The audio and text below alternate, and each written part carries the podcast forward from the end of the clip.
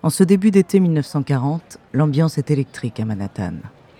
La nuit vient à peine de tomber que toutes les vitrines des commerces s'illuminent déjà de néons colorés. Le brouhaha incessant des voitures se poursuit comme en plein jour dans la ville qui ne dort jamais. Sur la 34e rue, un jeune homme de 18 ans tente de se frayer un passage parmi la foule de New-Yorkais massés sur les trottoirs.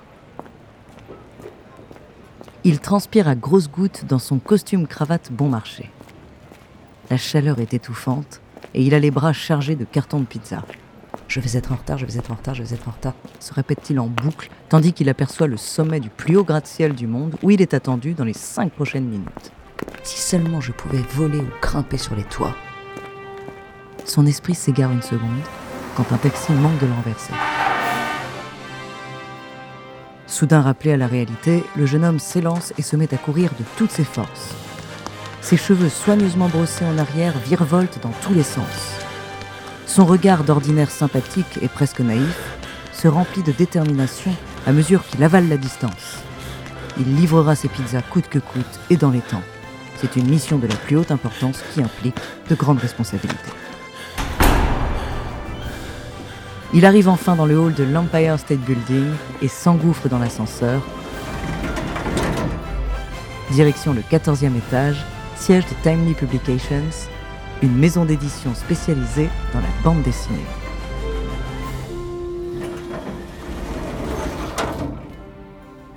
Le jeune homme entre dans les bureaux et tend leur pizza à chacun de ses collègues qui le remercie d'un bref mais amical sourire. Mission accomplie.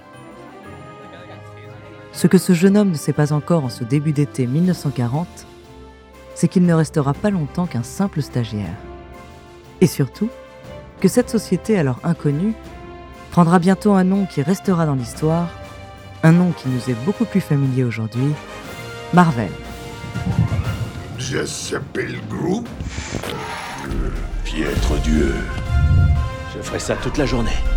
Je suis Iron Man. Un grand pouvoir implique de grandes responsabilités.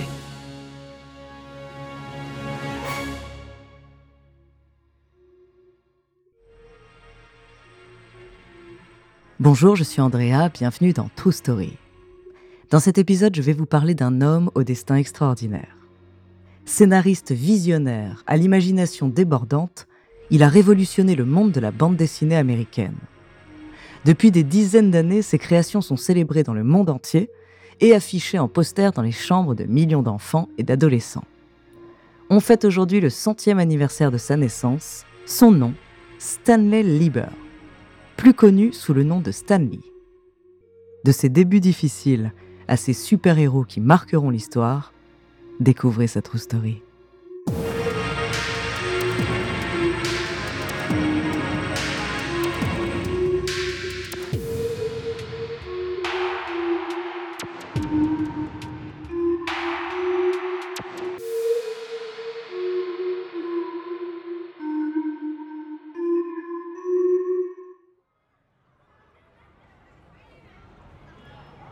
Stanley Lieber naît le 28 décembre 1922 à New York. Il est le fils d'immigrés juifs roumains venus aux États-Unis pour tenter le rêve américain.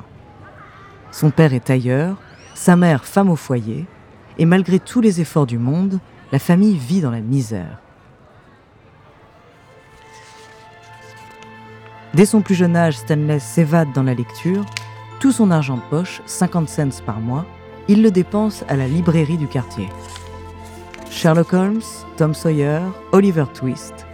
Il dévore les livres d'aventure, espérant lui aussi un jour écrire un grand roman.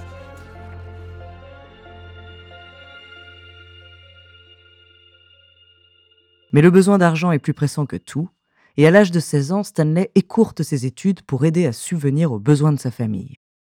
Il enchaîne les petits boulots et finit par trouver un poste de stagiaire chez Timely Publications, une maison d'édition. C'est une aubaine pour lui. Il rêve d'être écrivain. Mais lorsqu'il réalise que la société est spécialisée dans les comics, la bande dessinée américaine, sa déception est très grande.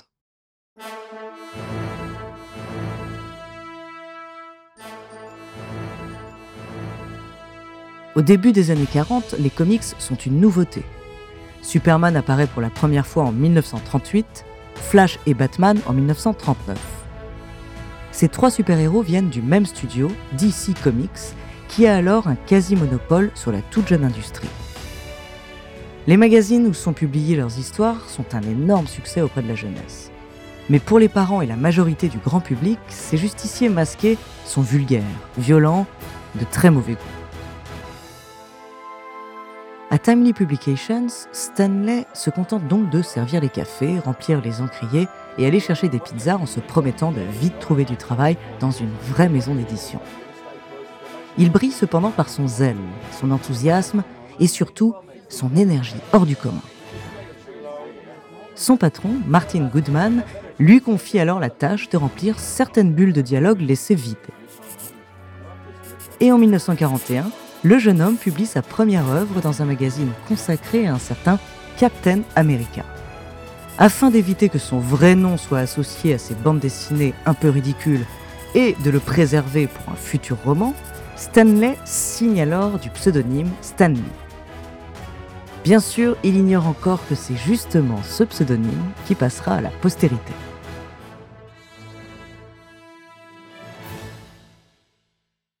La même année, en 1941, les deux dessinateurs principaux de la boîte, Joe Simon et Jack Kirby, démissionnent pour des raisons financières. La société est minuscule et manque cruellement de personnel. Alors en quelques mois, le jeune homme d'à peine 20 ans est alors propulsé directeur éditorial.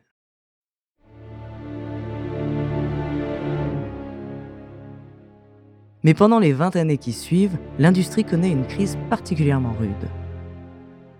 Accusés de favoriser la délinquance juvénile, les comics se vendent de moins en moins. Stanley travaille pourtant d'arrache-pied. Western, science-fiction, fantastique, romance. Il a beau essayer différents types de scénarios, le public n'accroche pas. À l'âge de 40 ans, après 20 ans chez Timely Publications, devenu Atlas Comics, il est sur le point de démissionner. Mais avant de partir, il décide de tenter le tout pour le tout et de publier une dernière histoire.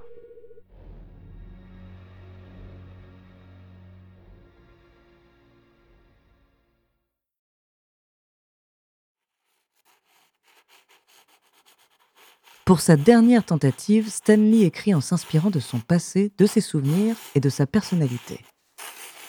Ces personnages n'ont rien à voir avec les super-héros de l'époque, infaillibles et surpuissants. Ils ont des peines de cœur et des problèmes d'argent. Ils se disputent souvent et parlent parfois en argot. L'objectif est simple, parler à une cible plus adulte, que le public puisse s'identifier à des héros plus humains. Et en 1961, grâce au graphisme moderne et innovant du dessinateur Jack Kirby qu'il a réussi quelques années plus tôt à faire revenir dans la boîte, l'histoire des quatre fantastiques est enfin publiée.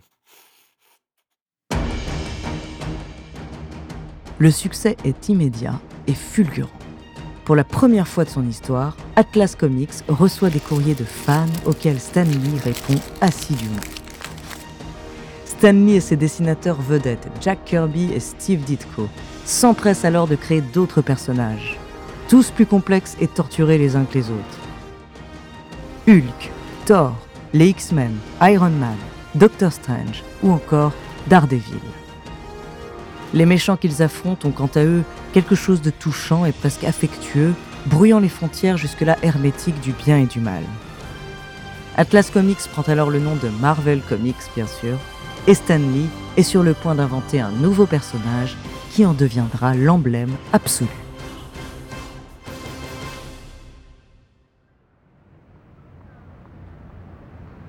Un soir d'été 1962, Stanley contemple la ville depuis la fenêtre de son bureau au 14e étage de l'Empire State Building. Vu d'ici, New York ressemble à une fourmilière lumineuse. Derrière les verres fumés de ses lunettes aviator, il repense à l'adolescent qu'il était, courant les rues bondées de Manhattan pour livrer des pizzas à ses collègues. Un sourire se dessine sous sa moustache poivre et sel. Lorsqu'une minuscule tache noire face à lui vient troubler sa rêverie. Il s'approche lentement et constate qu'un insecte se trouve contre la vitre à l'extérieur du bâtiment, au quatorzième étage. Stanley est stupéfait. Pendant de longues minutes, il l'observe grimper malgré le vent, s'arrêter puis repartir, se frotter les mandibules et ajuster ses prises. Loin d'être dégoûté par ses huit pattes agiles et velues, Stanley contemple l'araignée avec émerveillement. Un frisson parcourt soudain sa nuque. Les poils de ses bras se hérissent et ses yeux s'écarquillent. Il connaît ce sentiment, celui des bonnes idées, celui des très bonnes idées. Et s'il combinait les deux Sa rêverie d'il y a quelques minutes et sa vision actuelle. Un adolescent sympathique et enthousiaste, livreur de pizza à New York, doté des capacités d'une araignée. On pourrait l'appeler Spider-Man, par exemple.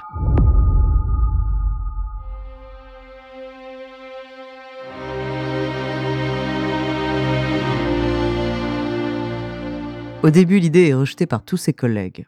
Personne n'aime les araignées. Qui voudrait d'une araignée comme gentil voisin et protecteur de quartier? Mais les dessins de Steve Ditko finissent par convaincre.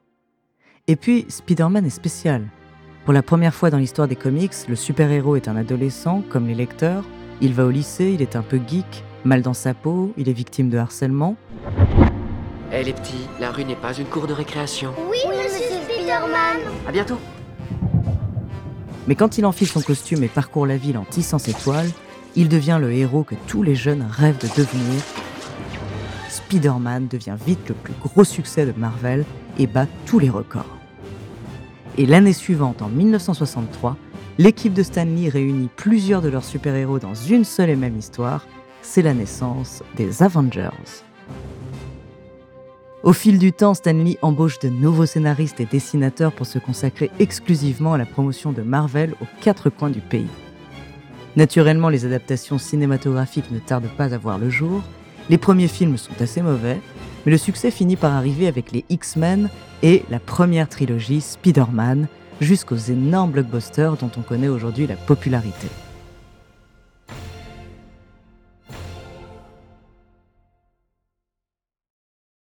Une tradition s'instaure alors à partir du début des années 2000.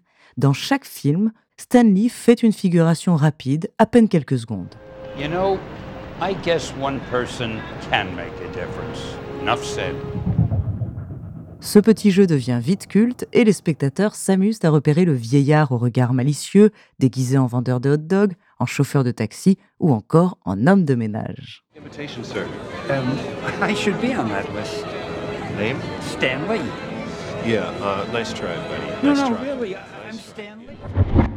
À chacune de ses apparitions publiques, son énergie et sa bonne humeur impressionnent. Après tout, c'est lui, le génie derrière tous ces super-héros. Certains l'appellent même Monsieur Marvel, et sa renommée grandit année après année.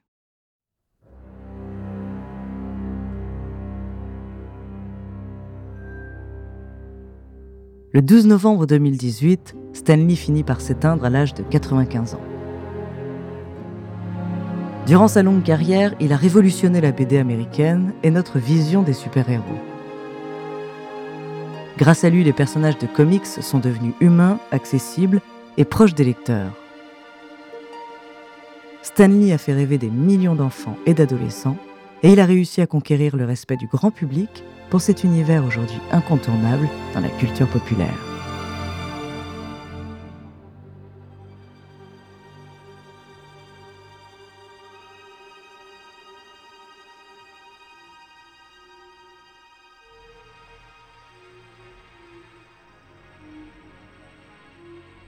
Merci d'avoir écouté cet épisode de True Story. Les quatre prochains épisodes seront consacrés spécialement au sport. Je vous parlerai d'une patineuse artistique impliquée dans une terrible affaire d'agression.